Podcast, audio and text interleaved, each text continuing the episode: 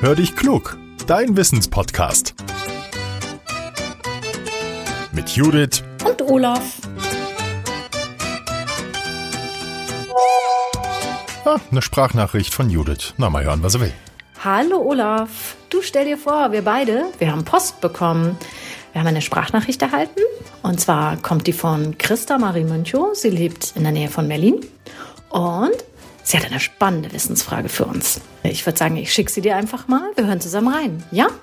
Woher kommen eigentlich die Fruchtfliegen?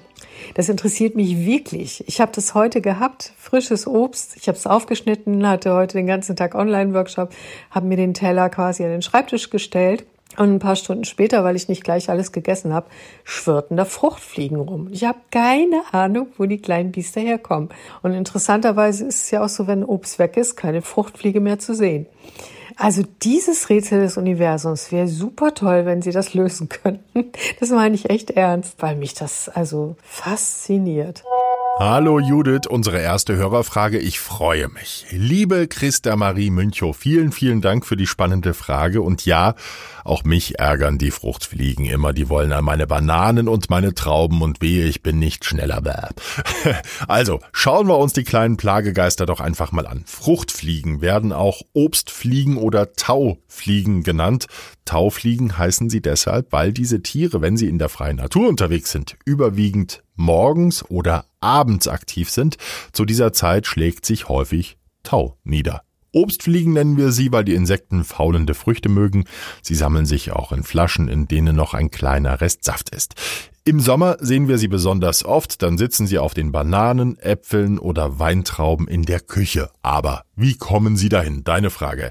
Wir bringen sie mit vom Einkaufen, mit dem Obst, das wir kaufen. Fruchtfliegen legen an Bananen oder Äpfeln zum Beispiel kleine Eier ab. Und das können pro Weibchen, Achtung, bis zu 400 Stück sein.